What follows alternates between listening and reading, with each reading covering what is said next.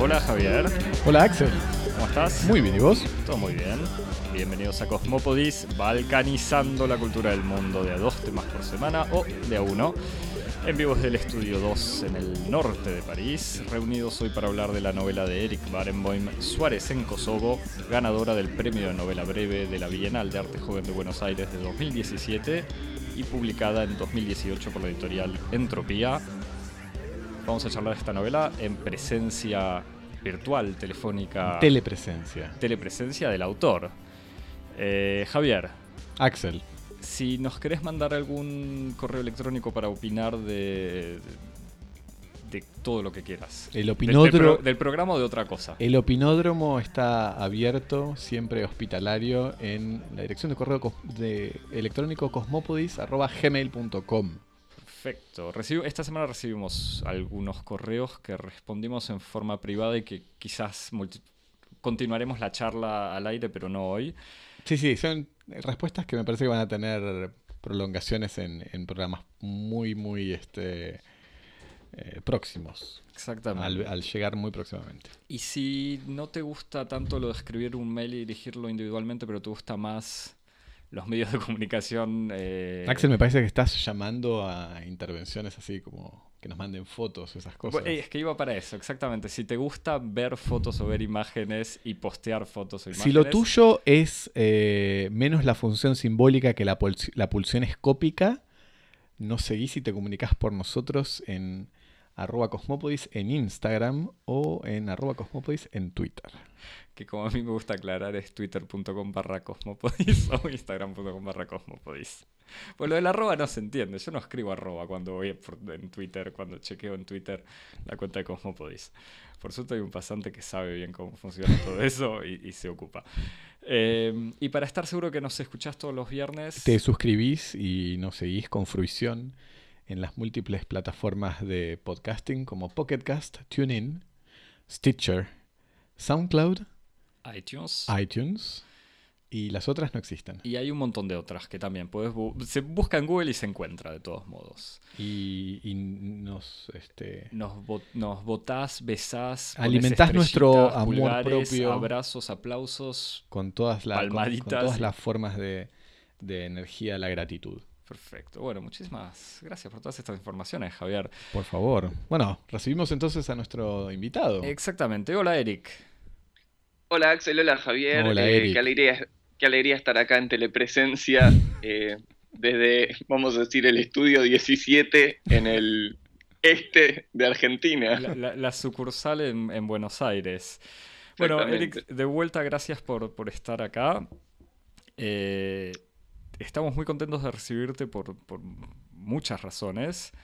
Eh, conocemos los dos, y yo sobre todo conozco muy bien tu, tu obra de juventud, de tu más temprana juventud y toda tu obra performática eh, de juventud. Sos además un amigo del pod. Eh, sos poeta, sos escritor y sos el autor entonces de esta primera novela publicada, por lo menos Suárez en Kosovo. Eh, novela que, como decía, ganó este premio la Bienal de Arte Joven. ¿Cómo puedes Mm. recordar un poco cómo era lo del premio y lo de la Bienal? El, el tema con la Bienal fue así. Eh, la Bienal de Arte Joven, como bien indica su nombre, se hace cada dos años. Eh, para la Ciudad de Buenos Aires se es joven hasta los 32 años. Eh, y por primera vez en el 2017 habían abierto una, una categoría como un premio a novela. Eh, digamos, el, el- el área de letras, el área de letras eh, estaba dividido en una- un concurso de cuentos donde se publicó una antología de cuentos, un concurso de poesía que eh, publicaron a partir de eso una antología de poesía, y por último, eh, y es lo que nos convoca, em, un concurso de novela que tenía dos instancias. Por un lado, uno presentaba un, proyecto inconcluso y aplicaba a un, a un taller, digamos, una clínica de obra, y por el otro, eh, las, los 16 proyectos que, que fueron desarrollados en las clínicas de obra eh, competían, por decirlo, de, de- sí, por, por- por poner el salvajismo de la competencia sobre la mesa, competían por la publicación y... O sea, de, eh, de esos y bueno, 16 proyectos se elegía se uno publicó al final, uno. que fue el tuyo. ex- exactamente, se publicó uno y, y fue el mío. Así que levanto, levanté como la copa eh, del brindis total, digamos. Fue eso, bastante bueno. Sí. Eh, bueno, Bueno, para, para poner así al- a nuestros oyentes este, al tanto de, de la novela que vamos a discutir, o incluso para invitarlos a, a su lectura, eh, vamos a hacer una mínima presentación de, de- del libro. Y bueno, Suárez en, en Kosovo, como, como se titula, es el spin-off novelesco de la repercusión poco conocida de uno de los episodios infames más famosos del Mundial de Fútbol del 2014, eh, que fue la oferta recibida por Luis Suárez, la figura de la selección uruguaya, por parte del High Valia Fútbol Club. Después nos, nos este, nos corregirán, la- corregirán las, pronunciaciones. pronunciaciones vernáculas. Eh, un club de la Liga Kosovar para integrar sus filas durante media temporada y evitar así la suspensión que la FIFA le había impuesto al delantero celeste por morder durante el último partido de la primera ronda al defensor italiano Giorgio Chiellini. Bajo su título con reminiscencias de álbum de Asterix o de Tintín, Suárez en Kosovo despliega en sus 30 130 páginas las peripecias de Miguel Suárez, kinesiólogo y amigo de León Suárez, el avatar literario de Luis, quien, tras ser enviado a Pristina, la capital de Kosovo, por la representante del jugador para ultimar los detalles del pase, es confundido con el astro en una serie de malentendidos que elevan a la homonimia a usurpación de identidad y que terminan por involucrar a dirigentes y a empresarios con dudosas motivaciones, a un guía local aficionado a Wikipedia y dotado de un aproximativo bilingüismo, y a la adorable comunidad de la residencia familiar Pristina Dorada, liderada por su heroína Dardana Ayala. Este heterogéneo reparto de figuras anima un escenario balcánico que, lejos de ser la excusa para librarse a un ejercicio de exotismo literario, permite componer un paisaje signado por las variables dosis de caos, precariedad y libertad tan visibles en las periferias, pero disimuladas y latentes en todas las formas del orden contemporáneo. Suárez en Kosovo es una primera novela cuya lectura está marcada por el ritmo de la diversión, al menos en dos sentidos. En uno evidente y superficial, la novela seduce con su tono lúdico y jovial, pero en otro, menos obvio y estructural, la diversión, en su acepción estratégica o militar, es una figura totémica y su principio de construcción, desplegando un argumento, repleto de distracciones, de desvíos y de fugas, que con los materiales de la fábula del absurdo construyen elogio a la promesa emancipadora del nomadismo y del odio diaspórico. Gracias, Javier. Gracias, gracias pasante. Gra- Gracias, claro, el pasante. El pasante leyó la novela. Creí que estabas improvisando, Javier. No, no, es el pasante. Siempre me impresiona que, que lee, lee y va a ver las películas. Es, este... Me encantó, me encantó el, el laburo ese del pasante al respecto de la diversión. Yo lo voy a usar para las próximas entrevistas. Voy a decir que lo hice conscientemente. No, no. eh, arranquen a preguntar por donde quieran. Estoy, me encanta ese, esa sinopsis. Me encanta esa sinopsis. eh, y, y sí, lo de la diversión es clave. Ambas acepciones. Bueno, ya, ya estás respondiendo un, respondiendo un poco, pero un- mi primera pregunta era si estabas de acuerdo con, con ese resumen. Si esos te parecen que, que son los elementos más importantes. Em, o, o cómo, no, no es para hacerte a vos resumir Sí, tu sí. novela, pero cómo, si le Sí. tenés que explicar la novela a alguien, en general, ¿cómo lo haces? Y l- la verdad yo resumo mucho y digo, es entretenida, Lela. Es entretenida. No.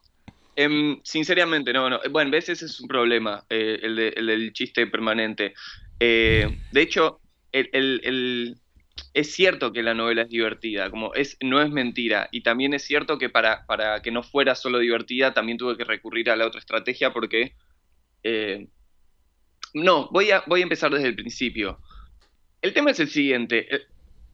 Es un hecho cierto, al margen de que Luis Suárez haya mordido a un tipo, es un hecho cierto que al par de días hubo una nota que se viralizó, tal vez no tanto, pero se viralizó a modo de chiste de un club de fútbol de Kosovo quiere contratar a Luis Suárez. Que eso fuera un chiste, o sea, que en sí, que hubiera una estructura de chiste detrás de un club de fútbol de Kosovo quiere contratar a Luis Suárez, es, eh, sí, es como para que nos sentemos a, o sea, en, mi infancia Kosovo es uno de esos lugares del horror, eh, de la crisis humanitaria es Kosovo. Con lo cual hay un problema, o sea, me parece que ese es el gran problema de la novela, eh, que es como la distancia entre cómo, se, cómo son las cosas, cómo se llaman las cosas, qué significan las cosas, y no sé, sí, y cómo se experimentan las cosas o qué terminan siendo efectivamente. Em, yo sé, la palabra cosas es muy eh, amplia, pero esto es, esa distancia. Eh, sí, es, el problema es de la distancia entre lo que es y lo que parece, lo que es y lo que se ve, eh, y eso aparece todo el tiempo. Va, qué sé yo, me parece a mí es un problema porque tampoco quiero revelar todas las datas de lectura, pero es como hagan la tarea ustedes, que lo lean los lectores. Bueno, pero sí, ese es un tema y en ese sentido también el, problema de la diversión que había dicho Javier antes, sí, por eso, es, completamente. Yo no lo había pensado, o sea, la clave de la palabra diversión que contiene los dos significados es, es esencial. Me, interesa esto que, que estás señalando de que como el, si querés, el, desencadenante originario eh, del deseo novelesco, porque detrás de, toda premisa de, construcción de un relato hay como una especie de deseo de, lo novelesco.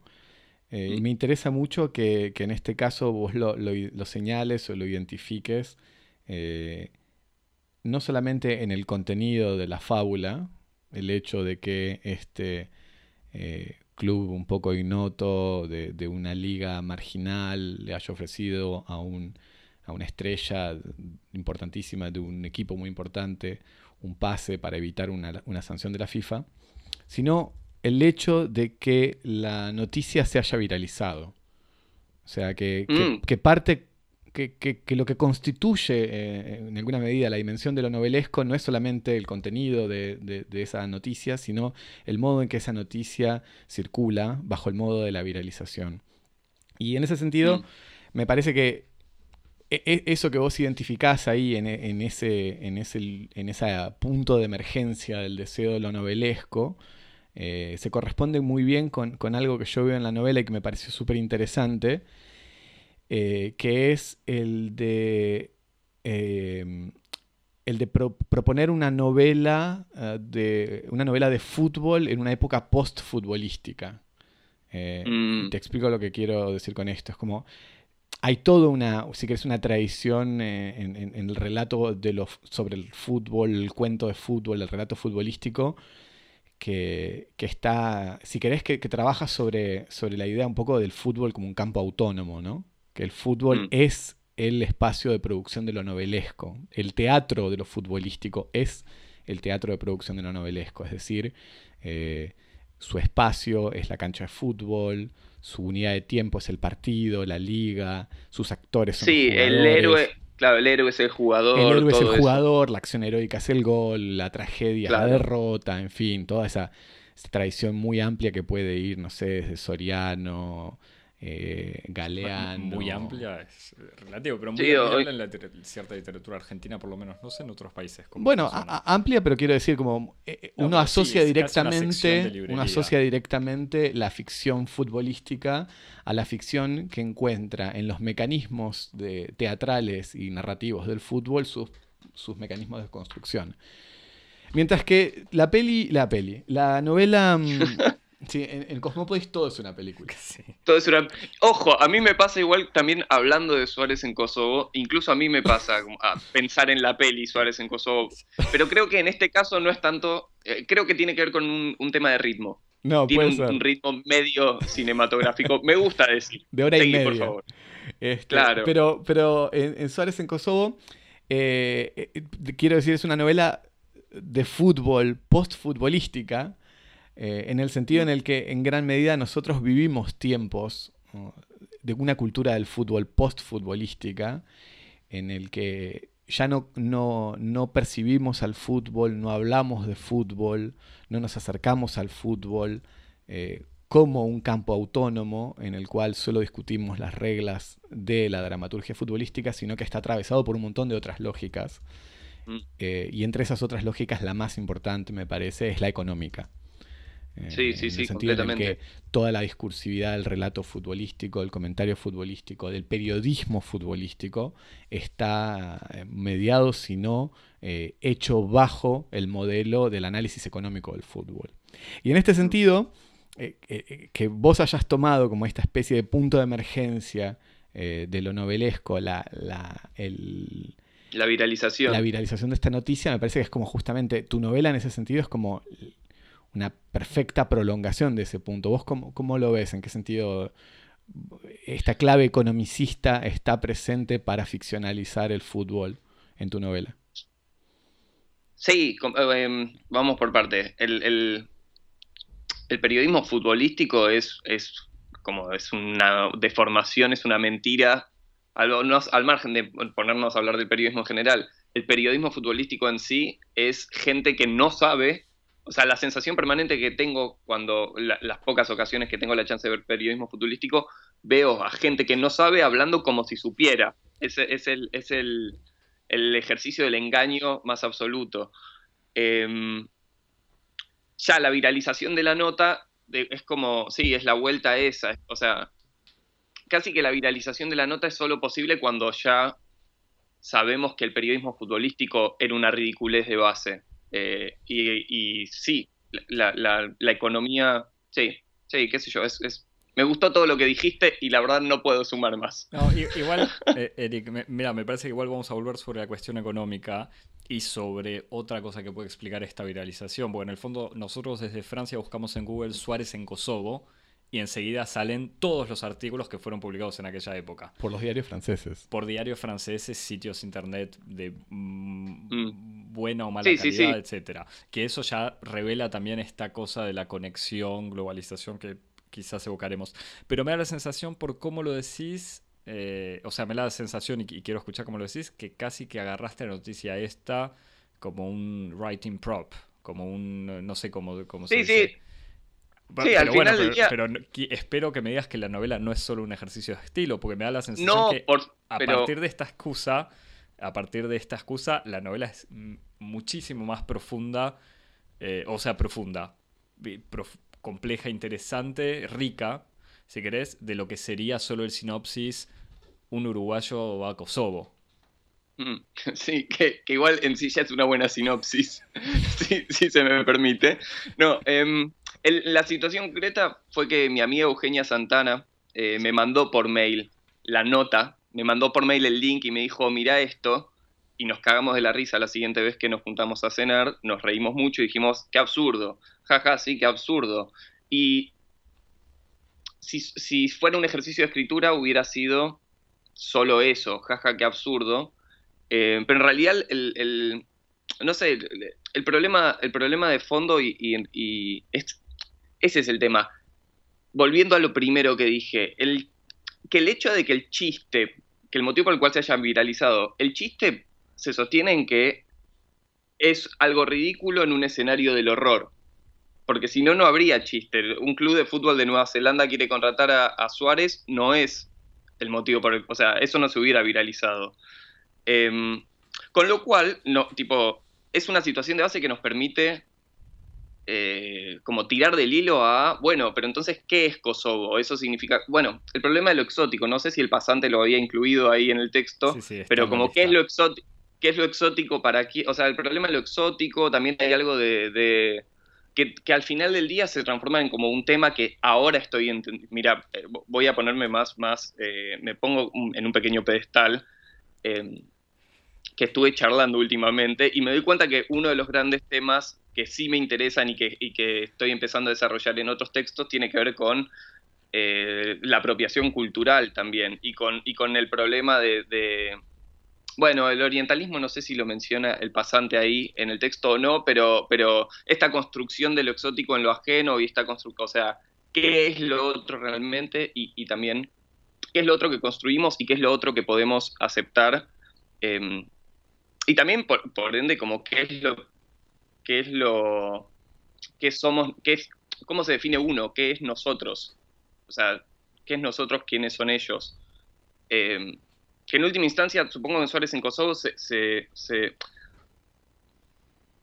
entra de muchas maneras, porque, porque la península balcánica en sí es un excelente ejemplo para, para quiénes somos nosotros y quiénes son ellos. El problema de los Balcanes es que es... es eh, eh, sí, estuvo, eh, si uno entra, solo, solo adentrando artículos de Wikipedia, si uno entra en artículos de Wikipedia, eh, podés ver toda la historia de los Balcanes y, fue asiática, fue europea, fue... Eh, todo el mundo estuvo ahí, todas las religiones estuvieron ahí. Eh, así que en, definitiva, bueno, ¿qué es Kosovo? ¿De cuándo es Kosovo? Em, sí, es, tal vez no, esto no da cuenta de, la, todas. Uy. O sea, no es solo cultural, también es material, por ejemplo, también es económico, también hay, problemas de clase en esencia que operan ahí. En, no sé si se nota tanto en Suárez en Kosovo, podría haberlo extendido, pero, pero hay un tema de quiénes son los que tienen la plata y quiénes son los que no tienen la plata.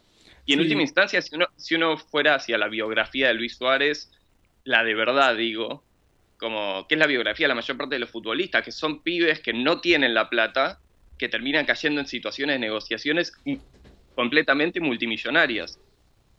Sí, eh, todo lo que, lo, que, lo que estabas ahí, me parece que lo que estás diciendo hay dos cosas muy, muy interesantes. Me permito poner entre paréntesis la cuestión sobre, eh, digamos, el, el, objeto balcánico como una especie de objeto privilegiado para interrogar la cuestión de la identidad, para tratar después, porque me gustaría que después charláramos alrededor de un, de un fragmento que vamos a leer. Y me quedo con lo que decís al final, que me parece muy interesante y que eh, permite reenganchar con, otra pregunta que te quería hacer y que está un poco en relación con lo que hablábamos al principio. Eh, que Suárez, como decíamos, era es una novela engañosamente sobre fútbol o sobre fútbol postfutbolística, pero la otra clave de lectura, que va un poco en la dirección de lo que vos acabas de decir, es que sobre todo es una novela eh, por lo menos una ficción, una, novela sobre la economía, sobre el dinero, ¿no? donde eh, lo más importante o lo que está en juego permanentemente es dinero, son eh, dinero y de dinero en todas sus formas, en todos sus regímenes de circulación, ¿no? sueldos, eh, avances de per diems, alquileres, hipotecas, transferencias de jugadores, contratos, eh, propinas, propinas eh, pagos de pautas publicitarias, préstamos en un banco, transferencia de títulos de propiedad, boletos de compra-venta, todas estas estos regímenes de circulación de dinero, trueque, todos estos regímenes de circulación de dinero y estos regímenes económicos están presentes en la novela y forman parte incluso del modo en que los personajes este, tienen que circular o los obstáculos que tienen que sobrepasar. Y, en este sentido me preguntaba eh, si, esta especie como de clave económica o economicista eh, no es como una especie de, de, arquitectura o, de, esqueleto que la novela tiene eh, por debajo de toda una apariencia de un poco rocambolesca, de ensoñación delirante. Mm. Porque la novela tiene como esas dos caras. Por una parte, eh, ser una especie de gran ejercicio de imaginación, eh, tiene como una especie de movimiento de mano en donde presenta eh, un recorrido de varios personajes que como si fueran una comedia burlesca entran y salen y se van mm. este, intercambiando y van produciendo peripecias, pero detrás de todo eso hay como una especie de lógica implacable que va más allá de la arbitrariedad de los malentendidos, que es la lógica del dinero. Mm. y, que es como una especie de, emergencia de lo real, que está permanentemente diciendo, bueno, no, esto no, no puede ser así, esto no puede ser totalmente arbitrario. Entonces te preguntaba si es como esa, esa especie de corriente o esa especie de preocupación o de reactivo limitante que es el dinero, lo, económico, no es como una especie de, horizonte realista que tiene. sí, sí, de bajada a tierra. Sí, completamente, pero también más que nada ya revelando parte de la. De la revelar, revelar tranquilo, Eric. Cosmópolis no creemos en los spoilers. Además, me parece que el, placer de la lectura va mucho más allá del, resultado final de tu novela. No, pero esto, esto es un tema. Al final del día, cuando yo me siento a escribir un personaje, no, nunca eh, me. nunca me puedo salir de eh, de qué trabaja o a qué se dedica. Y, siempre, o sea, no sé si es por cómo aprendí a escribir o qué, pero siempre está la bajada de, bueno, de alguna manera está, este personaje está inserto en, el, en la estructura económica del mundo. Y al final del día, la mayor parte de los conflictos son conflictos económicos. O sea, al final del día, ya sabemos que, que, hay suficiente comida para alimentar a todo el mundo, por ejemplo. Solo que está mal distribuida esa comida. O bueno, mal, estoy poniéndole comillas al mal. Está distribuida de una manera determinada, tal que no a todo el mundo le llega la cantidad de comida correspondiente. Como esos son los problemas, al final el, conflicto de, de Miguel Suárez es en parte económico, el conflicto de Dardana, Yala, es definitivamente económico. O sea, todos los personajes tienen detrás un conflicto económico. Y, hasta el interés de la representante del jugador de fútbol, Suárez, es económico, de los, completamente. los sí, de las empresas de yogur de transportes que ponen plata. Y que incluso desde, un punto de vista, desde un punto de vista narratológico, eh, sus problemas se solucionan con el dinero. Completamente. el, sí, de hecho, podríamos decir que hay un solo personaje que bueno, no, más. No, les mellices. Eh, claro, les mellices no tienen un problema económico, pero, pero sí están insertos en la trama de, a partir de, un factor económico que es que llegan, se dice que llegan a la residencia con una suma enorme de dinero. Casi que para justificar su presencia hay que, hay que inventar que hay una cantidad de plata ahí. El, personaje que yo iba a señalar es en realidad el narrador. Sí, que es otro. Digamos. Sí. Que es, pero, pero porque, porque responde a otra lógica del mundo el narrador, porque cuenta la historia desde otro lugar. Eh, e incluso el narrador tiene, tiene algunas bajadas a tierra muy materiales, o sea, muy, muy puntuales, que aunque no sea plata, sí es sí hay una, una, liturgia eh, material. sí, para, para, para, contextualizar lo que estás diciendo, este narrador es una especie de voz eh, divina, una figura así como teológica, una especie de, dios, de deidad, pero que como vos decís está perfectamente inserta en otro orden económico, que tal vez no es el orden mercantil, el dinero, sino que es el orden de la economía del sacrificio, eh, mm. de la restitución de una, especie como de, de, equilibrio cósmico que se restituye a través de sacrificios, y estos son los sacrificios que en, los, en las épocas arcaicas se cumplían con la guerra o la violencia, y en la época contemporánea en todas las formas sublimadas de los conflictos, como por ejemplo el fútbol o las infracciones dentro del fútbol, ¿no? Sí, pero que están inscriptas en, esta, en este orden económico, como que esa especie de orden económico es lo que, lo que le da ritmo al, relato, ¿no?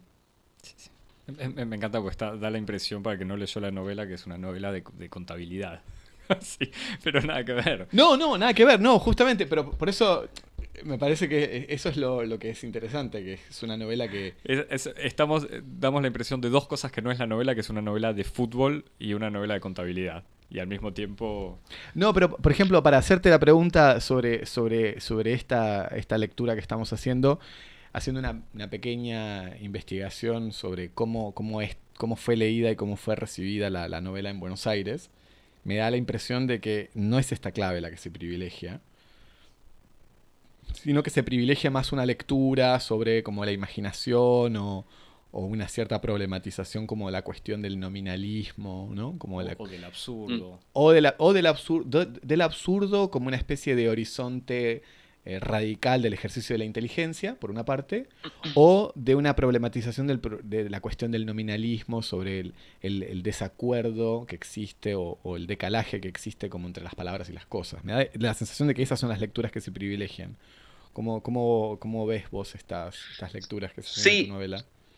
Sí, y, sí, seguro, porque es cierto también que, que, el, que Suárez plantea mucho, que el personaje plantea mucho cómo se dirá tal o cual cosa en, en Kosovarí y que es, eso es una bajada, o sea, Kosovarí dice él sin saber que es el idioma albanés, em, que es una bajada a tierra muy clara de todos los otros problemas que se dan en la novela, que es la pregunta de, bueno, ¿cómo se dice esto en un idioma que desconozco? Yo supongo igual, ahora que, como puedo ver con mayor perspectiva todo y esto que acabamos de plantear, es cierto que no es una novela futbolística, y no es una novela sobre economía, o más bien es eso, pero visto desde el, punto de desde el otro punto de vista. O sea, es una novela de lo contrario del fútbol, o sea, del, espectáculo contrario al espectáculo del fútbol, o de lo contrario al espectáculo del fútbol, y también es una novela opuesta al espectáculo de la economía. O sea, en, definitiva, hay dos grandes tramas en la novela. Una es la de Miguel Suárez y la otra es la de Dardana Ayala y la gente en la residencia familiar Pristina Dorada. Eh, que, al final del día no sé, o sea, con la novela terminada no estoy seguro si, si están en, un mismo nivel, pero para mí definitivamente era importante que la historia de la residencia familiar Pristina Dorada es una historia de resistencia. O sea, son claramente un grupo de misfits que viven en este otro lugar. Em, y, me parece que esa es la otra cara del fútbol y la otra cara de la economía. Y, que, que, es en esos personajes que se puede dar cuenta de... Eh, eh, al fin de cuentas, el único lugar donde Suárez realmente aprende palabras, por ejemplo, es en ese lugar. Con lo cual ahí es donde él aprende cómo se dice tal o cual cosa. Eh, sí, a mí, a mí me parece igual, por volviendo a cosas que, evocábamos antes, o sea, el tema de la circulación. Eh, yo no, o sea, no quiero caer en el cliché de, decir es una novela de la globalización, pero... No, recontra. Bueno, pero por eso, pero lo voy a usar un poquito igual. Porque sí, en, el fondo me parece que el tema este de decir, la noticia ridícula circuló por todo el mundo, o sea, y se ve en diarios argentinos, franceses, en inglés y seguramente en albanés.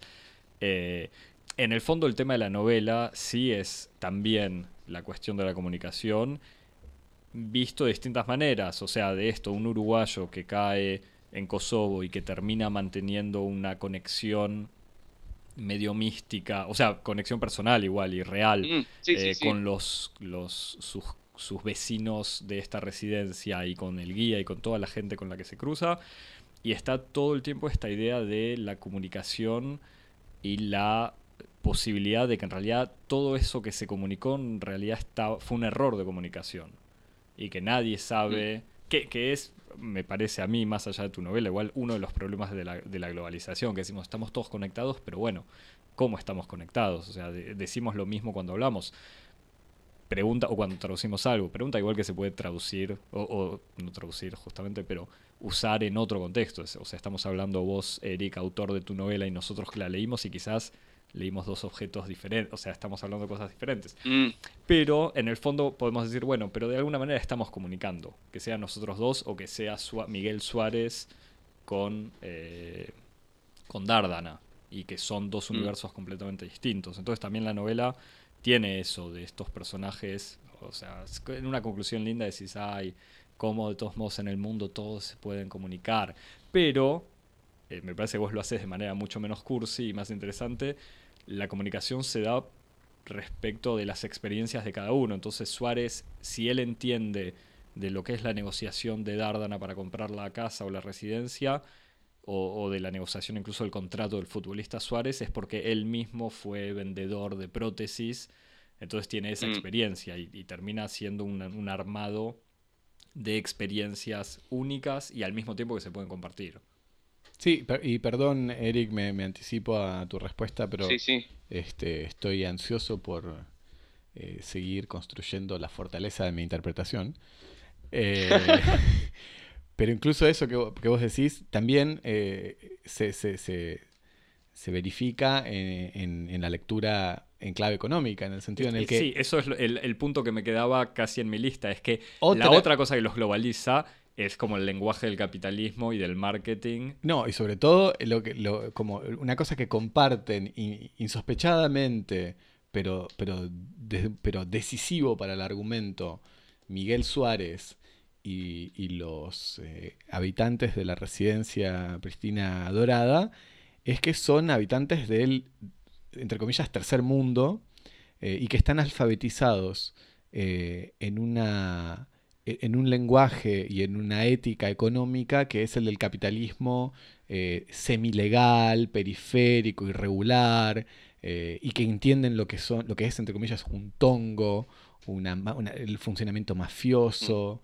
eh, la circulación del dinero por fuera de los, de los este, circuitos legales. Entonces hay como una especie de lengua franca que comparten, aunque, aunque no compartan nada, aunque no compartan ningún idioma, comparten un cierto lenguaje del dinero y del capitalismo periférico, que es en última instancia como un capitalismo desnudo, que es mucho más verdadero que el, que el capitalismo así del fair play, del, fair play, del, metropolitano, exactamente, y que en ese sentido los une y los permite comunicarse y entender mutuamente. Es como una especie de régimen de doble inteligibilidad, ¿no? Como que, mm. aun cuando no se entienden en nada, eh, el hecho se de entienden en eso, se entienden en eso exactamente en la misma posición en relación con el poder económico del mundo. Exacto. Son igual de víctimas de los mismos sistemas y siempre van a estar condenados de alguna manera a, esta otra forma de, transacciones. Sí, completamente. Em, eh, más aún, el hay, un problema muy puntual que, aparece, que es el de la gentrificación, que es, que es un que yo lo describo pensando en Buenos Aires en realidad, pero me consta porque he leído artículos que es algo que empieza a pasar también en, en, en Pristina, por decirlo en... Con buen acento. Incorrecto, incorrecto kosovarí. Claro, como, qué sé yo, claro, no, no, pero es, es pero es porque es un problema a escala mundial, porque, o más que un problema así, es un, es un fenómeno que se da y que es visible y que es muy concreto, no es, no es economía en el aire, es el problema concreto de alguien que vive en un lugar por, por imposibilidad económica. Eh, ¿podés, repetir lo, lo último que creo que se, se cortó un poco? Ah, alguien que vive en un lugar no puede vivir más en ese lugar por, imposibilidades económicas, porque otra gente con mayor poder zona, así que los precios aumentan, así que los, habitantes originales tienen que partir. Ahora para, para, me gustaría retomar una, cosa, una cosa que tiene que ver precisamente con este, con este escenario privilegiado de la novela, que es la comunidad de la residencia Pristina Dorada, eh, que es como una especie de eh, es, un, edificio que, atraviesa, que, es e, e, en sí mismo una especie como de testigo de, la historia de los Balcanes, eh, de la historia de la, la, historia del comunismo, en fin, es como toda una especie... Esto me hace acordar un poco a incluso todas las cosas que habíamos hablado en episodios previos del pod, a propósito de en qué medida los edificios pueden ser eh, testigos históricos que pueden ser solicitados para, poder eh, restituir eh, pasajes o, episodios traumáticos de la vida de un pueblo. Esta residencia es uno de estos testigos y, en su interior viven, como vos decís, esta comunidad de misfits, esta comunidad de, marginales, si se quiere, que conectan con Miguel Suárez a esta altura de una, de una especie de misma relación eh, en, el posicionamiento del, poder económico, ¿no? Son todos desposeídos. Sin embargo, la, mm, como que e, esa, ese, espacio de la novela, el de la residencia, te da a vos la posibilidad de tratar otras formas de disidencia eh, que vos explorás de un modo que a mí me llama la atención porque es como deliberadamente sutil o elíptico, cuando hay otras cosas que las tratas de un modo mucho más este, explícito y, porno, como literal, como es, como es la cuestión del dinero, y otras cuestiones las tratas de un modo mucho más elíptico. Eh, mm. Y lo digo como, por ejemplo, la cuestión de, la disidencia sexual o, mm. la cuestión del postgénero. tu novela incluye eh, ciertos procedimientos de, utilización del lenguaje inclusivo. Hay dos personajes que, son les mellices, este, que tienen como esta especie de figura así como de género neutro. ¿Por, qué, ¿Por, qué, trabajaste estas cuestiones de la disidencia, estas formas de la disidencia mm. o de la subalternidad eh, de un modo tan elíptico eh, cuando hayas tratado, por ejemplo, la cuestión económica de un modo tan insistente y como literal, directo? Eh, es una muy buena pregunta, me encanta esta pregunta, tengo mucho para responder al respecto. Eh, en primer lugar, podemos volver al, problema de la diversión, entendida como el desvío, el, tomar un camino que no sea el más directo, em, que, en realidad es, ese es el gran mecanismo que apliqué para la escritura de casi novela. Es el cómo hacer para escribir esta historia, que es medio un absurdo que parece tirado de los pelos, sin que sea al mismo tiempo siempre el camino más obvio o el más directo hacia lo absurdo o hacia, o hacia... Hay un montón de mensajes anticapitalistas, por decirlo de alguna manera, que no están dichos de manera directa, porque sería obvio y sería poco interesante. Em, un, ejemplo, un ejemplo mm, muy concreto, bueno, sí, sí, los, los ejemplos puntuales. El, mejor dicho, el ejemplo más claro es por qué yo eh, un argentino, voy a poder decir algo, cualquier cosa sobre Kosovo. Y en lo concreto, porque yo desde acá voy a poder decir algo, cualquier cosa sobre el horror en Kosovo si no lo viví, si no, no sé realmente, no tengo manera de saber qué fue, eh, o sea, la guerra de Kosovo. No importa cuántos artículos de diario lea. Bueno, es como Hiroshima Monamur, como, ah, yo vi el museo en Hiroshima, qué sé yo, qué sé cuánto, la película de, de Alain Resnais. Eh, René. referencia del pod. Sí, sí, sí, por eso, pero porque es, una referencia fundamental eh, para, para todo, que, que, el primer diálogo es, ah, ella dice, yo vi el museo en Hiroshima, vi el hospital, no sé qué, le dice, no, no lo viste, que es el problema de eh, verlo, no verlo, no importa lo que hayas visto, no, no o ese problema de poder, sí, qué experiencia puedes traducir, qué experiencia puedes compartir y cuál no, y, cómo es, hay un desfasaje ahí. En ese sentido, a mí me pasa con un montón de aspectos de Suárez en Kosovo. Yo no puedo dar cuenta del horror en Kosovo, no podría dar cuenta de la experiencia de, Dardana o Dardana, o como quieran pronunciarla, porque yo siempre la leí, que eso, eso me parece que es fundamental. ahora voy a hablar sobre disidencia sexual, pero primero, al principio de la novela, el narrador dice, le voy a ceder la palabra. O sea, en algún momento Dardana va a tomar la palabra y va a contar su propia historia. Eh, y en realidad cuando llega el momento para que Dardana cuente su propia historia, lo esquiva y, casi no lo dice, porque a mí no me corresponde escribir su historia. Que, en última instancia es uno de, o sea, es, es, ahora que podemos hablar entre nosotros tres varones cis heterosexuales, eh, que en realidad es ese gran problema que, tenemos. Nosotros no podemos contar la historia, o sea, de, los movimientos, del movimiento feminista, de las mujeres, de las, trans, de travestis, de, todas las disidencias sexuales y las disidencias de género, y en realidad, bueno, no sé, hay que hablar con alguien que sepa más que yo para saber cómo definir a, poblaciones enormes de gente, sin ir más lejos, la mitad de la población mundial.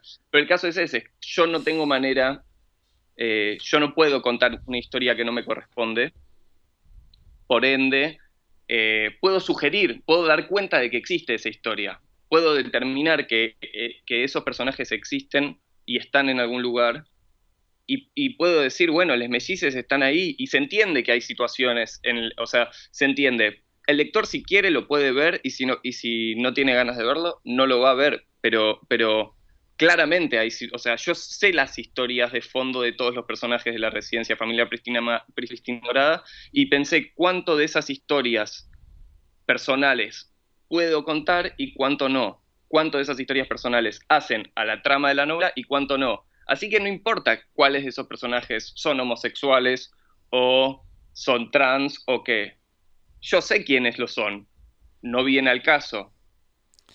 Sí, entiendo lo que estás diciendo. Eh, si hago la pregunta un poquito abogado del diablo, pero te la hago muy en serio. ¿Por qué consideras que la disidencia sexual no la podés contar vos, pero si hablas de Kosovo y tenés personajes kosovares? O sea, ¿por qué la dimensión de género eh, la respetás, entre comillas, o por lo menos te asumís que no es tu lugar contarlo, cosa que de todos modos también se podría discutir, pero la nacionalidad o la diferencia cultural eh, no, no es un problema, porque en el fondo uno podría decir que yo creo que lo haces bastante bien sin caer en orientalismo, pero todo el tema del extranjero en tu novela podría ser delicado, porque Said eh, dice, o sea, el orientalismo es una forma de dominación basado en la, en la invención eh, o en la definición o la invención de, del otro, de un otro. Digamos, no, porque si Ah, de vuelta, te hago la pregunta para ver Mm. cómo, Sí, sí. cómo la respondes. Sí, buena pregunta. Bueno. pero no, no, para, para, déjame terminar. Porque en el fondo no podría decirte, bueno, pero vos en realidad sos un hombre joven, argentino, ¿por qué estás hablando de Uruguay también? Porque los personajes son uruguayos. Eh, o sea, si empezamos a poner límites y me vas a hablar solo de jóvenes de 30 años de colegiales, tampoco puedes hacer mucha literatura. Y me parece que uno de los méritos de tu novela es que no es una autoficción. Completamente. Gracias por señalar uno de los méritos. No, sí, muy buena pregunta también. Eh, eh, tengo la sensación igual de que, de que hay una distancia entre el protagonista y el narrador que encuentra en el medio al kosovar. El protagonista es alguien completamente de afuera, o sea, es, extranjero en el sentido eh, más literal del término, eh, digamos, es un uruguayo que encima vivió la mayor parte de su vida en Argentina, y el narrador es esta deidad eh, que está completamente arraigada a los Balcanes, pero en realidad pertenece a otra época. Así que los dos se en ese momento, De- pero ninguno de los dos es el kosovar. así que entonces dijiste, pero entonces los dos... Los dos se encuentran en el territorio de Kosovo, los dos se encuentran en Kosovo, pero ninguno de los dos es ese kosovar. Así que en realidad todas las cosas que digo sobre Kosovo, o bien las piensa un, un falso argentino, digamos, o, un, o una especie de deidad que, que- que tampoco es, obviamente, o sea, tampoco es kosovar en sí. O sea, no le atribu- Este es el tema. Lo que hice fue Pero tratar de entonces la, atribuir el la discurso deidad esa podría hablar de la sexualidad de, los mellices o de, de cualquier otra persona. Claro, pero es que precisamente es que precisamente lo hace por omisión. A la deidad no le interesa, no le cambia. O sea, es, es- eh, casi que ahí hay una, hay una idea fuerte de fondo que es ya como humanidad ya deberíamos haber superado esas discusiones. Ya deberían estar como hay, hay- si hay seres eh, en otros planos de existencia, ya superaron esa discusión. Ya no, es, completamente intrascendente como no, no, no, no reconocen esas diferencias. E- este ente no reconoce esa diferencia. Em, igual sigue siendo válida tu pregunta, ¿por qué? O sea, y también la pregunta de Javier anterior, o sea, ¿por qué hablar tan directamente sobre la economía? ¿Por qué hablar tan directamente? O sea, ¿por qué hablar tan directamente sobre la economía y no sobre la, la disidencia eh, de género? Y en tu caso, ¿por qué eh, tener en cuenta ¿por qué hablar sobre Kosovo, pero no sobre eso? Em, O, o sea, me sorprende que que- hayas, que hayas sido tan delicado con la cuestión del género, sobre No, todo pero también- insistiendo esto de no es tu lugar, tomar la palabra. y, pero, porque, pero porque no hay nadie en Argentina, o sea, no hay nadie y más capacitado, más habilitado, o sea, no- creo que no hay tanta gente tan capacitada como yo sobre Kosovo, es decir, todos estamos en el mismo nivel de desconocimiento, pero no así con cuestiones de género. Sí, eso se discute, Eric. ¿eh? O sea, Bueno, sí, puede ser que haya muchos albaneses y serbios. es- que eso me, parece Seguro. que es el, el principio de orientalismo de negarle el saber al otro. No, no digo para acusar a tu novela de eso. Tienes razón. Pero ese tipo de respuesta es lo que podría decir un científico europeo yendo a África explicándole a los africanos Está bien, cómo pero- hacer tal o cual cosa. Es- pero es distinto entonces. Eh, Sí, de todos modos Voy a no es la salvarme misma de otra forma. de poder Eh, tampoco. No, no, y en todo caso esto es, bueno, ¿cuál es la ficción que un argentino puede escribir sobre so- Kosovo? En ese sentido, creo que tengo más salvedad. O sea, es más fácil de entender qué, ficción, porque los dos tenemos una nacionalidad, qué ficción puede escribir un argentino sobre Kosovo a qué ficción puede escribir un varón cis, heterosexual, sobre eh, alguien no hegemónico. Bueno, y todo esto no- nos, este, reenvía a esta instancia eh, divina que parece ser eh, el árbitro de la relación con lo, con lo extranjero y, y con la diferencia. Y me parece que sobre esto podemos terminar el primer bloque para enganchar con el segundo. Exactamente, hacemos una pequeña pa- pausa, en realidad transición, y volvemos y leemos un fragmento de la novela.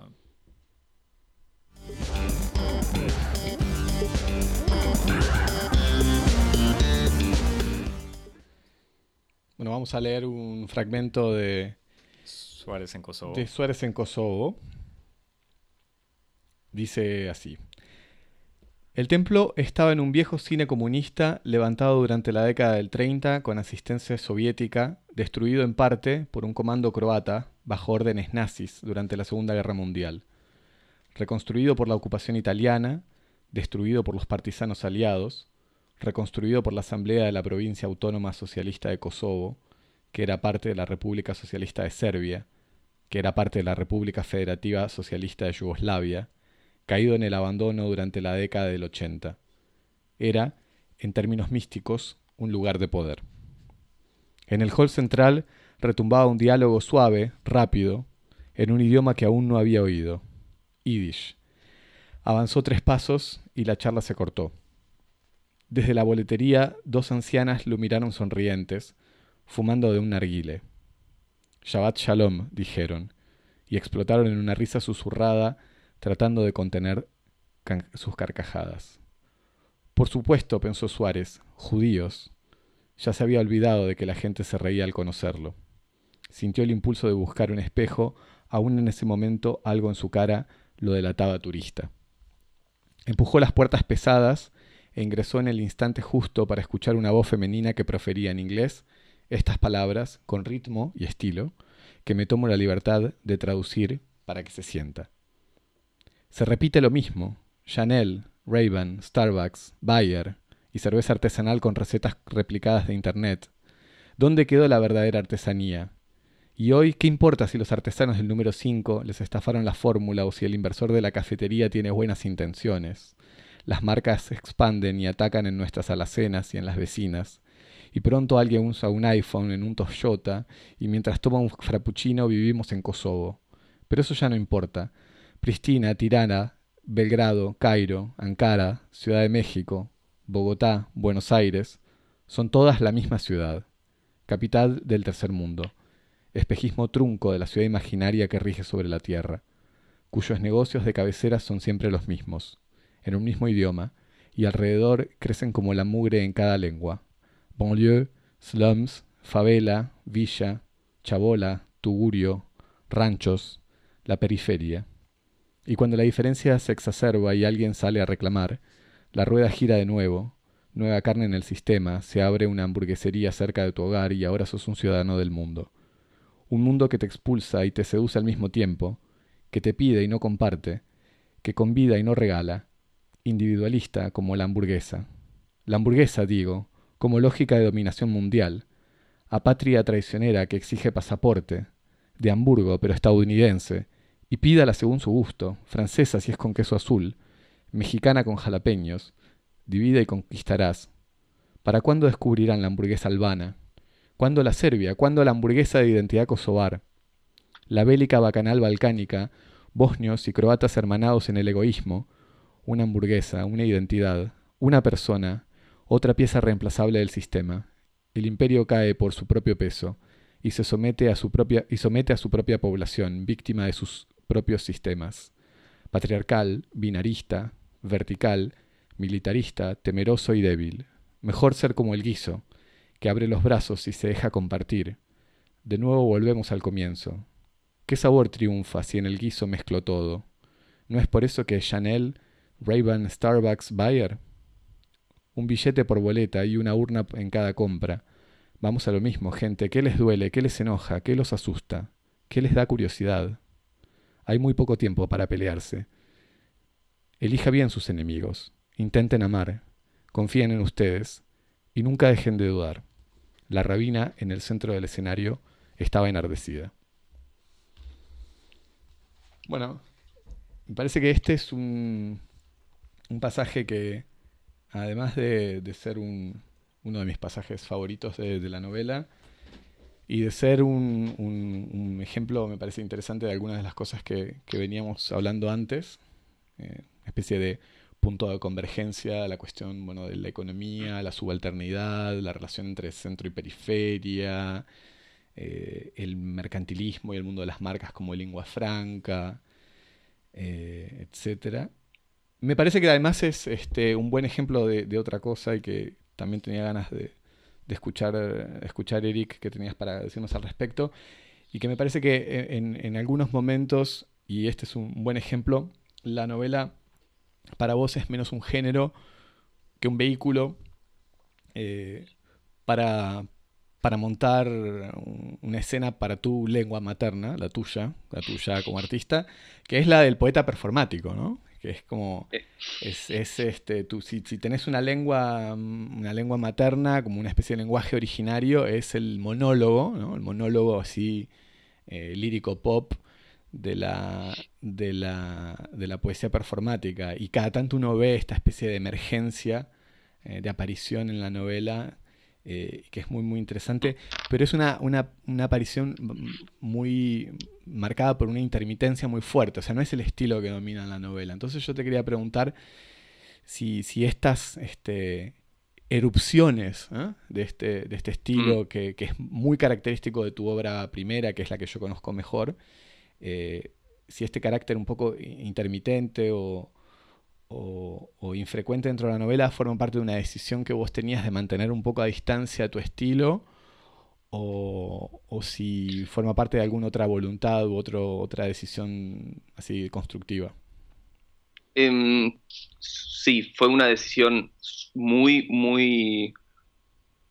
Fue, creo, sí, sí, es, es, es una decisión de varias formas. Por un lado, eh, en la experiencia escribiendo poesía y, ejecutando poesía performática, eh, uno aprende muy rápido que a la hora de hacer un poema ante público, en, dos, tres minutos, eh, tenés que encontrar... La estructura puede tener muchas formas, pero lo más importante es encontrar algún tipo de dinamismo entre, entre como en la música, como entre, entre pausas, entre silencios y sonido, entre versos y estribillo. Eh, o sea, sabemos que hay algunos momentos que son más intensos que otros y de esa manera eh, se construye el ritmo.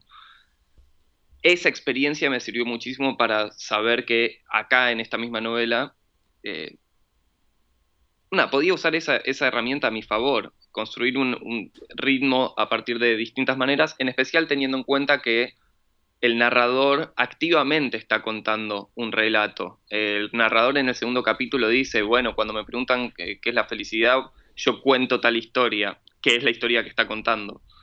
Eh, con lo cual, eh, me venía, eh, o sea, era muy útil para, para, para poder diluir bien, digamos, si es un sándwich, si la novela entera es un sándwich, uno tiene que saber cuánto de, fiambre poner, cuánto de, condimento, cuánto de, verdurita y, cómo querés el pan.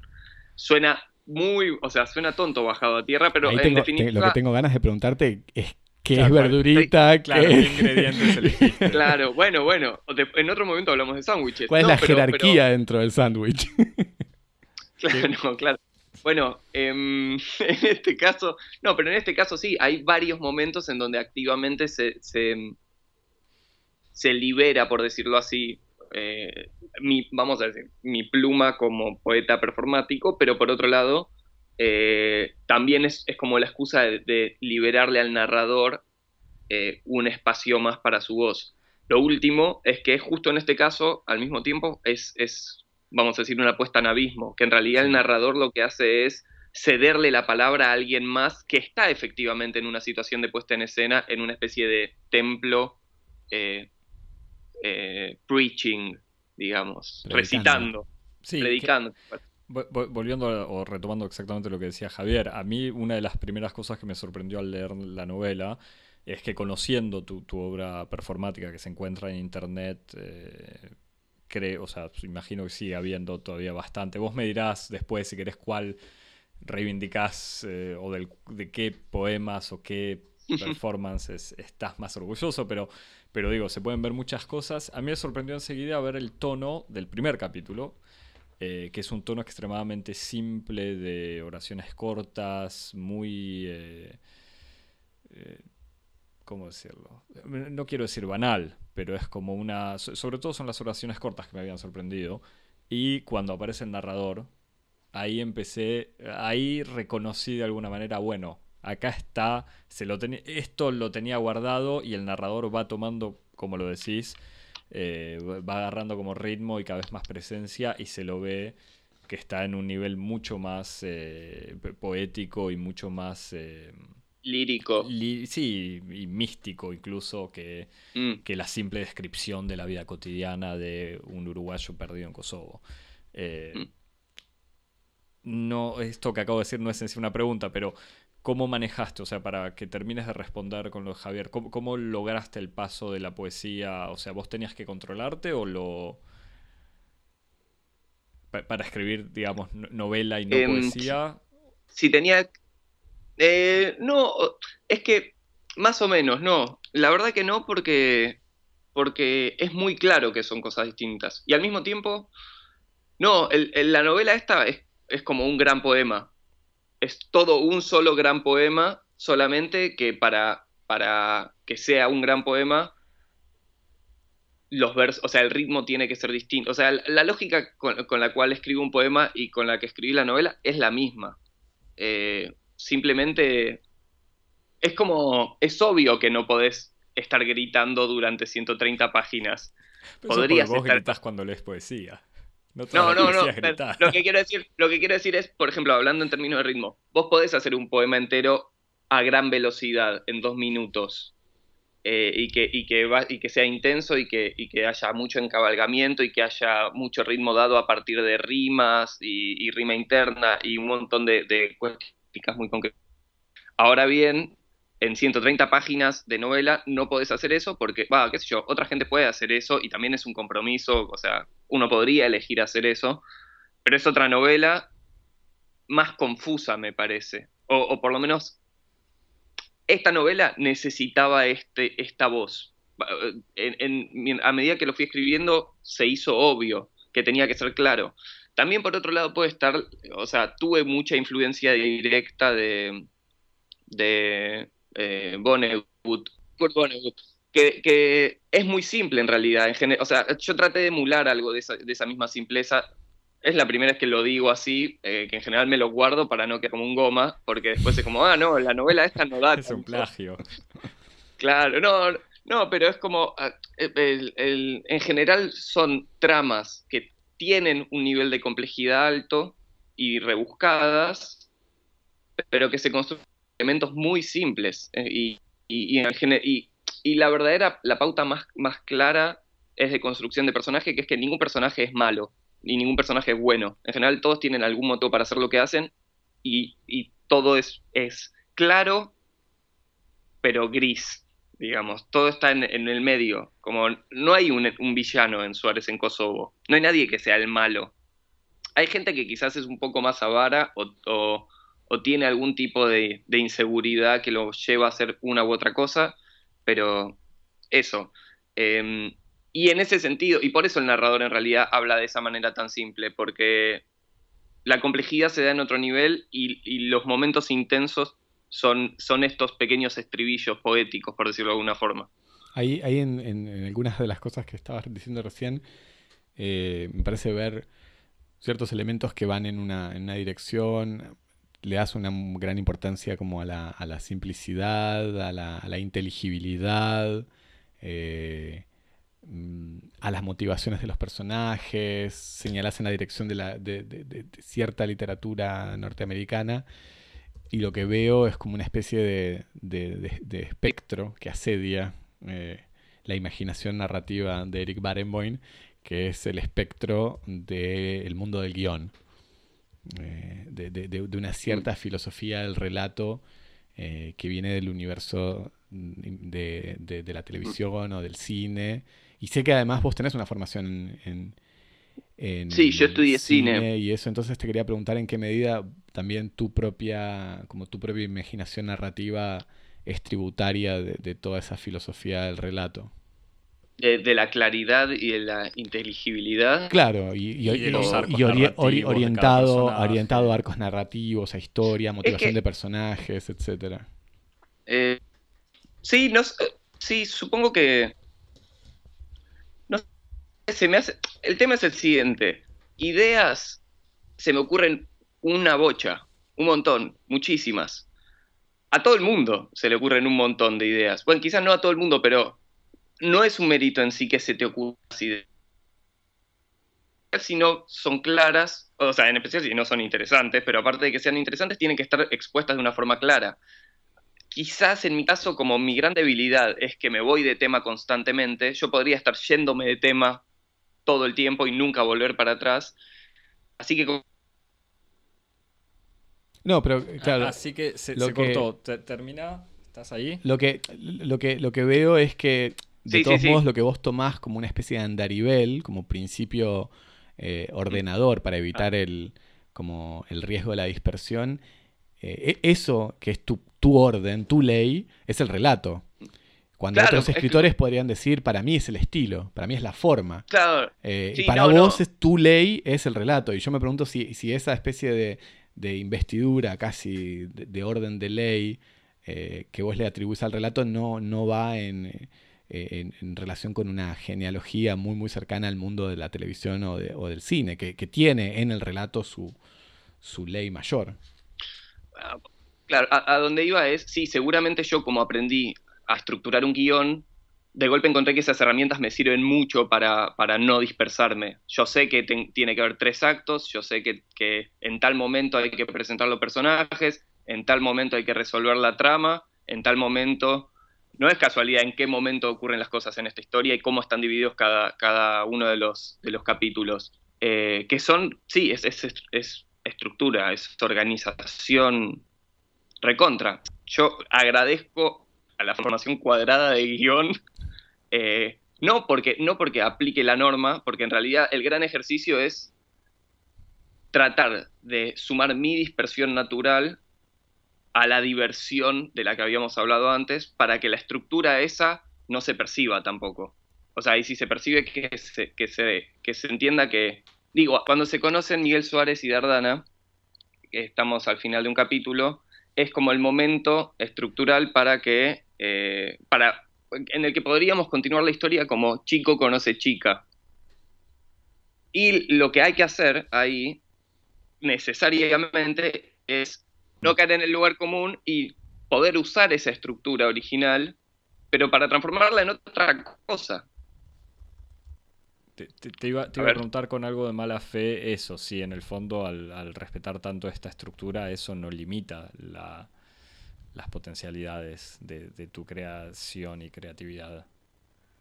No, porque en realidad la estructura es solo una situación de base.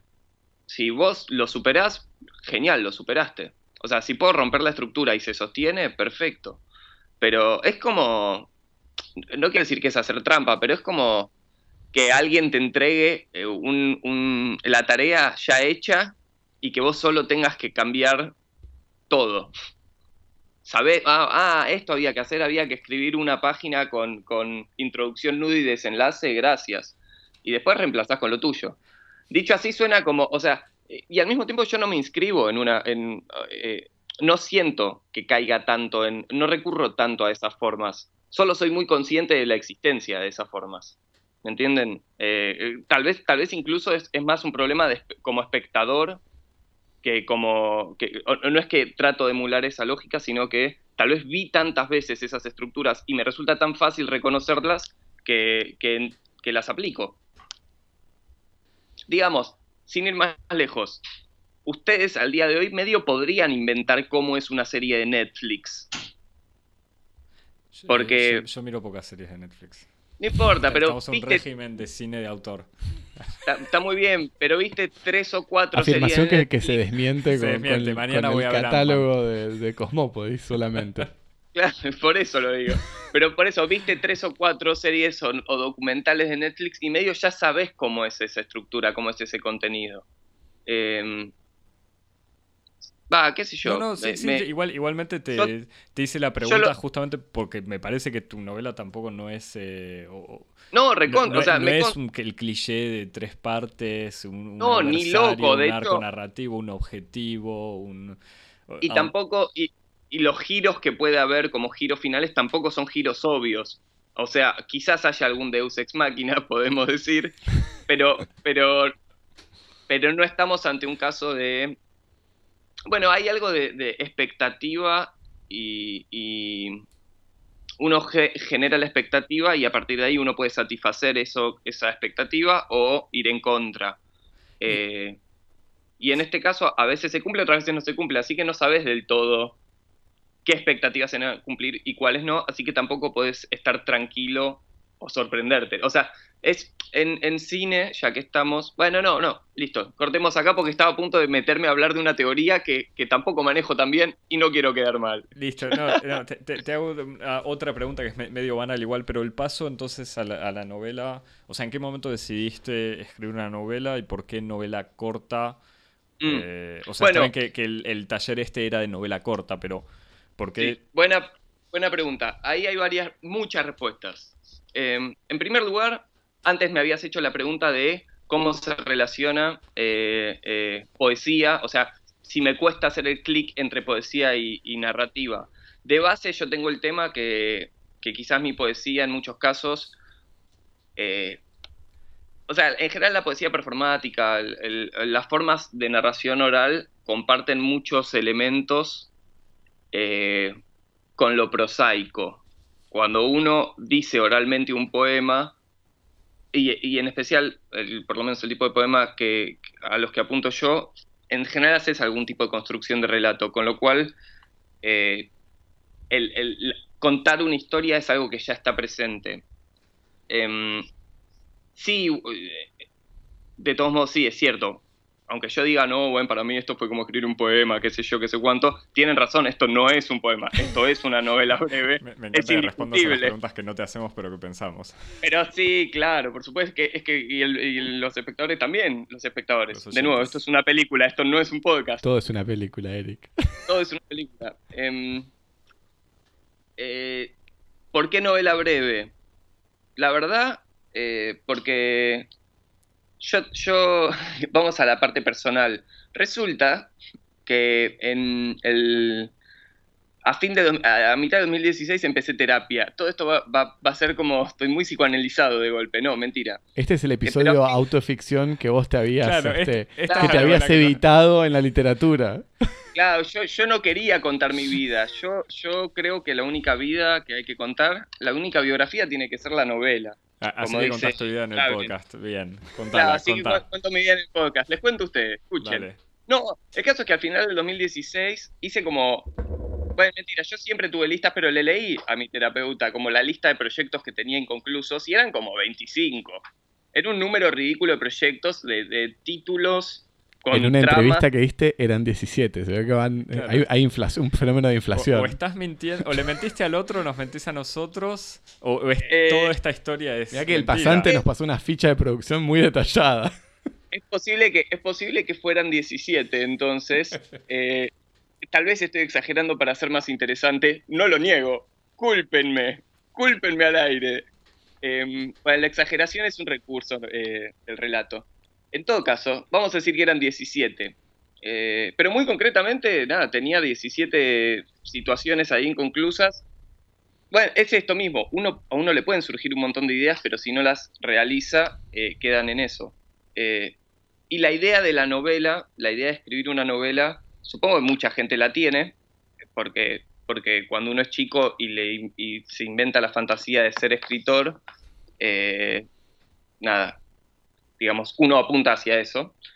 Em, pero bueno, ¿cómo, ¿cómo, aprender a escribir una novela? Eh, empecemos por lo chico, mejor novela breve. Así que de golpe este proyecto en particular, esta idea de Suárez en Kosovo, resultó, no sé, fue eh, me pareció natural, se dio naturalmente que este era un buen proyecto para, hacer y encontrar la, la, mm, convocatoria de novela breve de la Bienal de Arte Joven fue el estímulo final que necesitaba que esto, de golpe uno presenta un proyecto inconcluso y encima hay una clínica de obra, está buenísimo. Yo tuve la suerte de, que hice la clínica con Hernán Roncino, que si no, no lo han leído es un... Eh, que, está siendo traducido cada vez a más idiomas. Si no me equivoco, el año pasado eh, se, publicó la edición francesa de, de Lumbre, una de sus novelas. Sí, eh, que que nuestros oyentes son en general gente que habla castellano y lee castellano. pero, pero quizás hay gente que gente que, y todos los estudiantes de castellano, amigos que son franceses pero están estudiando castellano y escuchan este podcast para practicar, que, ¿eh? Axel, ¿no lo consideraste? Con, el castellano que hablamos nosotros, no sé si es el mejor, la mejor escuela. Pero bueno, entonces Lumbre, Roncino, recomendás. Sí, Sí, no, no, pero puntualmente Glaxo, que es otra novela de él, que creo que es anterior a Lumbre, que es muy cortita, es una novela breve, pero que está buenísima, tiene todo lo que tiene que tener y es breve. Eh, nada, y el, y el... Nada, digo, tuve suerte en hacer la clínica con él porque de golpe en tres meses tuve un aprendizaje monumental sobre cómo escribir una novela breve, que en realidad la ventaja particular de que fuera breve es que si no, me, si no me hubieran limitado, si no me hubieran dicho, no, esto tiene que terminar acá, yo me iba a la mierda. Eh, y que no se sorprenda el público, yo me hubiera ido porque todos los personajes tienen una historia de fondo. Yo le conozco la historia a todos los personajes y, en muchos casos tengo más capítulos escritos que no entran. Porque es irse de tema, es perderse, es desviarse y en ese sentido, eso es lo que está fuera de la estructura, digamos, fuera del antes, Axel, me preguntaste si, si, manejarse con las estructuras no limita mucho la creación y todo eso. Y que, no, en mi caso no, yo los escribí. Después me di cuenta que no lo hacían menos legible. es la famosa teoría del iceberg, ¿no? Claro, bueno, me encanta. Eh, sí, hay una puntita que se ve y debajo hay toneladas eh, de capítulos que no entraron completamente. En este caso no, son, no sé, cuatro los capítulos que no entraron, pero pero eh, está justificado. No sé cómo llegamos a hablar de esto, chicos. Bueno, algo que, parece estar presente en, esto que vos estás diciendo es como la dispersión como una potencia amenazante, ¿no? Como el hecho de que esa especie de, de, potencia de dispersarte, de perderte, es algo que puede ser negativo. Eh, pero también en tu novela hay como una especie de elogio de la dispersión. Mm que está presente en distintos modos en los que la dispersión, el nomadismo, la diáspora, lo desterritorializado son como modelos así, este, como modelos éticos o políticos para, para, para orientar eh, la imaginación política y estética y tenés como un montón de figuras interesantes al respecto. me parece que en alguna medida para vos lo uruguayo funciona así, funciona como una especie mm. de, figura así como desterritorializada de lo rioplatense, eh, con toda su dimensión eh. Los Balcanes funcionan como eso también, como una especie de, mecanismo eh, que te permite repensar o emanciparte del, yugo de la identidad, de la lengua, de la religión. Y bueno, lo que leíamos en el, en el fragmento de esta especie como de templo post-judío, post-comunista, mm. es como una especie de... Tengo la tentación positivista de llamarlo como la religión de la humanidad, pero como una especie así de este, Me encanta. Como de, como de, momento comunitario, así como diaspórico, en donde todas esas, esas este, determinaciones que parecen como limitar la imaginación y las posibilidades de acción, llámese nacionalidad, lengua, clase o género o lo que sea, este, están puestas entre paréntesis o están como, como explotadas, ¿no? Y, me pregunto mm. cuánto, cuánto de esto opera en tu, en tu elección, por ejemplo, de, trabajar a partir de la cuestión de los Balcanes. Eh, sí, recontra. El, me gusta lo de la, religión, eh, no sé qué dijiste, vamos a decir posthumana, no sé qué dijiste, pero me encanta eso. Eh, de la, religión de la humanidad, claro, que yo digo que, mm, bueno, yo tengo una visión sobre qué es el judaísmo. Yo soy judío. Eh, pero tengo una... anotado porque te, iba a preguntar por qué el judaísmo, pero dale. Pero, pero, bueno, ojo, en la novela aparecen muchas religiones, o sea, aparecen mencionadas de distintas maneras muchas, pero ¿por qué el judaísmo? Eh, vamos a decir, yo soy judío, pero también mi perspectiva sobre el judaísmo eh, pone en un centro, eh, la, diáspora es, esencial, o sea, o mejor, esta búsqueda del Mesías, esta, esta idea de que hay un futuro mejor y de que en, el futuro va a ocurrir este, como este momento de superación de la humanidad, eh, me parece que rige, quiero decir, creo que hay que, tal vez necesito creer, que el futuro va a ser mejor y, y qué significa que sea mejor tiene que ver con estas coordenadas, tal vez, sí, de desterritorialización y de, eh, sí, de, desarmar, em, sí, el desarme de, algunas estructuras o, formas de opresión, para ponernos más concretos, eh, muy puntuales. El judaísmo es, es, es muy abarcativo para mí. Eh, en general, las disidencias de género son judías para mí. los gitanos son judíos. Así que quizás los judíos podrán decirme, Eric, eso no es el judaísmo. Pero yo, la verdad, eh, bueno, tal vez simplemente es eso. Yo tomo algunas coordenadas que me parecen claras, como ser la idea de ser el pueblo de la palabra. Olvidémonos del pueblo elegido.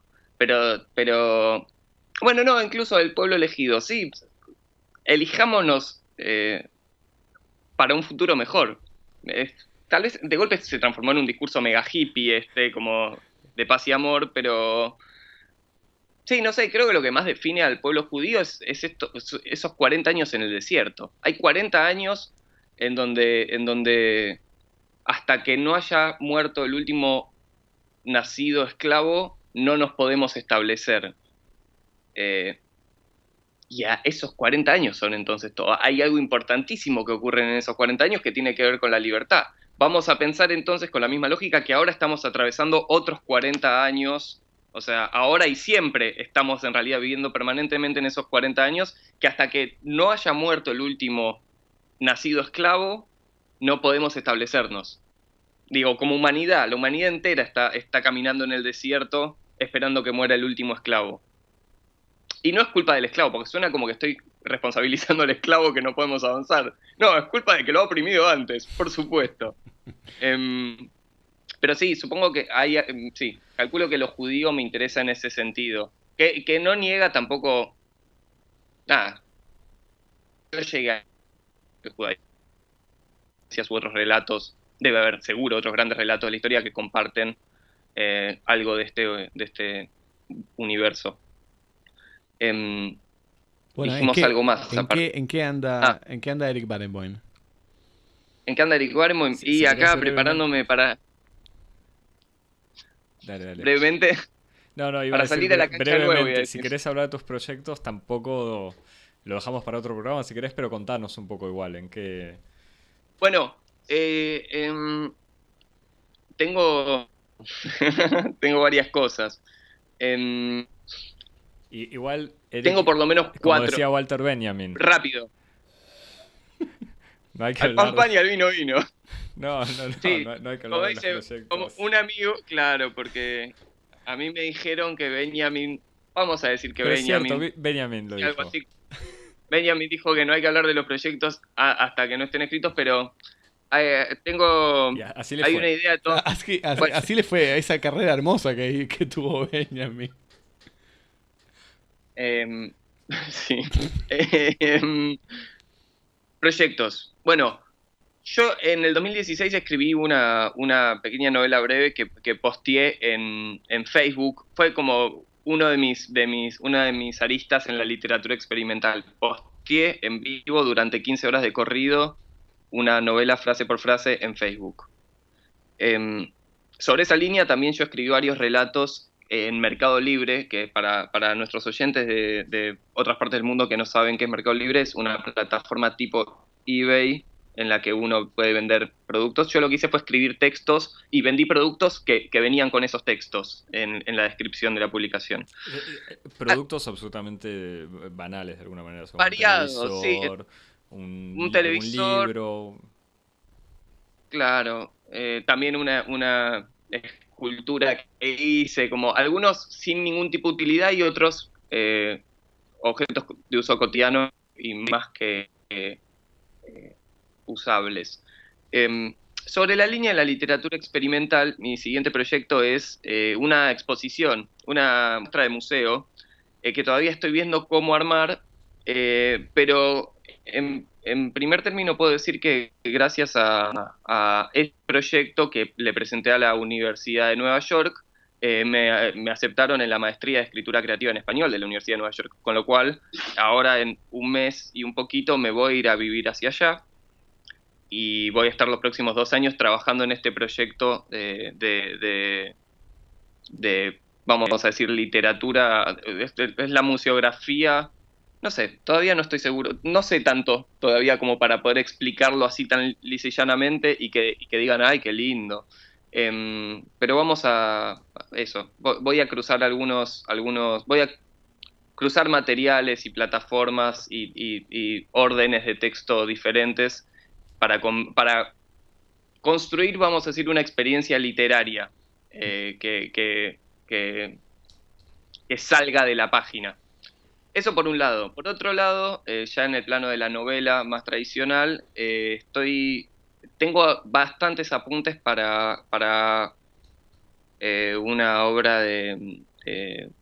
no sé, una novela a partir del de género epistolar, un conjunto de cartas que, mis apuntes son muy heterogéneos en este momento, así que todavía no definí cómo es, pero me gusta Sí, me gusta la idea de construir una novela a partir de un tipo de relato completamente distinto al de Suárez en Kosovo. Que Suárez en Kosovo de golpe es mucho más tradicional y esto, esto es, es, pedirle prestado el, remitente y el destinatario a otro, a otro mundo. ¿Es lo que dijo em, tu analista? No, para nada. Eh, yo, eh, en, general, en general, yo le hablo más que lo que me habla a mí. Así que Así que eso, esto es lo que yo le dije. Em, si, no si no, él te tendría que pagar a vos y no vos a él. Claro. Claro, completamente, completamente. Eh, en tercer lugar, eh, hay otra novela que voy a escribir, que la voy a escribir más para sacármela de la cabeza. Esto lo digo así, me queda que, como que soy un capo, pero, pero realmente lo siento así. No, no, no. No, bueno, quizá queda como que soy un tonto, pero realmente lo siento así porque hay muchas ideas que se me ocurren sobre esta misma línea y, algunas parecidas a las, de, a las del género epistolar, pero no. Y son muchas ideas que me están como incomodando, que, no puedo permitir que contaminen lo otro, por decirlo de alguna forma. Que son entonces... Eh, es casi una novela profiláctica. Es, es, que es una novela que toca más cuestiones de género. Más, más eh, profiláctica que nunca. Sí, más aún, no para de ponerse. Eh, pero que es todo una. es una entrevista. Es una gran entrevista. Eh, es como, por decirlo, por decirlo de alguna forma, como si alguien ocurrió un crimen del orden del magnicidio y esta entrevistadora va a hablar con el que no podemos decir que es el perpetuador, pero que si no es, ese personaje sabe quién es. Em, ¿Dije perpetuador o perpetrador? Perpetrador, perpetrador, sí, sí. Gracias. Dudé, por un momento dudé. Te, estás contagiando de nuestro, nuestra manera de hablar. Que, completamente. estaba viendo si, le, si los radioescuchas están atentos. Claro. Em, no, lo, que quería decir es que, esta, esta, otra novela sería. Em, bueno, no sé todavía, pero, pero mucho más intensa, mucho más fuerte y muy eh, yendo hacia las raíces del fascismo argentino. Sería muy, muy entrar a mucho. Esto, eh, la investigación de esto es entrar mucho a grupos de Facebook argentinos de, ultrafascistas. Qué lindo, qué, bueno que tengas ese estómago. Sí, es terrible. Em, y el último proyecto es una novela de literatura infantil. Ah. Eh, porque, porque si no se hace literatura para la infancia, no tiene sentido seguir haciendo literatura. Bueno, Eso, es lo último que tengo para decir. Me, encantó. Con esa, con esa fórmula, con, ese con ese, esa afirmación programática, me parece que podemos terminar esta, este primer encuentro. Exactamente. En general, Eric, como sabes, siempre terminamos recomendando algo. A mí la verdad que no ni se me ni pensé en algo para recomendar más allá de, tu propio libro. Eh, evocaste vos a Roncino, a Vonnegut. Mm, no sé si no es necesario. Yo para recomendar, no, no, no. Eh, voy a recomendar así abiertamente. Eh, influencias directas de, Suárez en Kosovo. Que, no, no sé si, que, si está bien dejar este tipo de registro, pero en, particular Galápagos de Vonnegut, la novela Galápagos, em, American Gods de Neil Gaiman. ¿Qué tal la eh, serie? Eh, Yo nunca la vi. ¿Es, ¿Está basada en Gaiman o...? Vi un solo capítulo y pareció eh, acorde a la novela, pero la novela está tan buena que, yo decidí no, no, seguir viendo la serie. La novela es excelente. Es eso, la novela es, excelente. Es muy entretenida. es variada. es, en algunos casos es súper, súper cliché y obvia, pero con todas las obviedades que a uno le gustan, así que está bien. Y en otros casos eh, despierta formas de la imaginación y revela, eh, sí, revela cosas del mundo que, son sorprendentes. Y lo último, em, eh, Hitchhiker's Guide to the Galaxy, la guía del autoestopista intergaláctico, de, de, ahora me olvidé el nombre, pero de ese autor, Douglas Adams que es muy entretenida, es muy graciosa. Yo creo que, todo lo gracioso de Suárez en Kosovo se lo debo a que justo antes leí esa, esa serie de libros, que en general es, es muy absurdo. Bueno, pero hay una diferencia entre ese absurdo y este absurdo, digamos. El de, el de, Douglas Adams es más un absurdo por el absurdo y este está más bajado a, a, regímenes políticos. Y eso es lo que tengo para recomendar. Javier, vos algo. Si, si se te ocurrió Suárez algo. en Kosovo. Suárez en Kosovo, Editorial Entropía, Buenos Aires 2018. Eso es lo que tengo para recomendar. Bueno, Eric, muchísimas gracias por haberte tomado este tiempo para, hablar con nosotros. Fue un gran placer. Muchas gracias a ustedes. Eh, me sentí como que estaba en Francia por un momento. estás en, esto está desterritorializado. Esto es un podcast. Está en todo el mundo al mismo tiempo. Wow. Eh, por otro lado, ya te aviso que obviamente para los próximos proyectos, cuando estén, los hablaremos, pero incluso me parece que si hacemos un capítulo sobre Solaris, sé que sos eh, gran especialista del tema. Así que te, convocaremos también para, hacer una, un, programa comparado. Pero bueno, queda para el año que viene o para la próxima temporada, por lo menos. Cuando quieran, cuando quieran. Bueno. Eh, con alegría. Bueno, muchas gracias. Muchas gracias, Eric, de nuevo. Eric, sí. ¿vos qué sabés? Eh, si nos querés escribir un mail, ¿a dónde escribís? Arroba cosmopodis. Ah, no, no. Por supuesto, cosmopodis arroba gmail.com. Eh, cosmopodis arroba gmail.com. Eh, para, si quieren eh, los vectores de apreciación modernos y todo eso, pueden tirar el me gusta, el corazón y esas cosas en Facebook, en Instagram. No, Facebook no estamos. pero pueden no deberían. O, ponernos en Facebook. Vos que sos en arroba cosmopodis. Yo soy joven, así que voy a empezar a ser más activo en Instagram. Eh, pero arroba cosmopodis. síganlos. Y en las aplicaciones de podcast. Exactamente. iTunes, Apple Podcast, Stitcher, TuneIn y SoundCloud.com barra Cosmopodis. Bueno, gracias de nuevo. Bueno, nos vemos la semana que viene. Hasta la semana que viene. Chao, Eric. Chao, chao. Chao. Chao, Axel.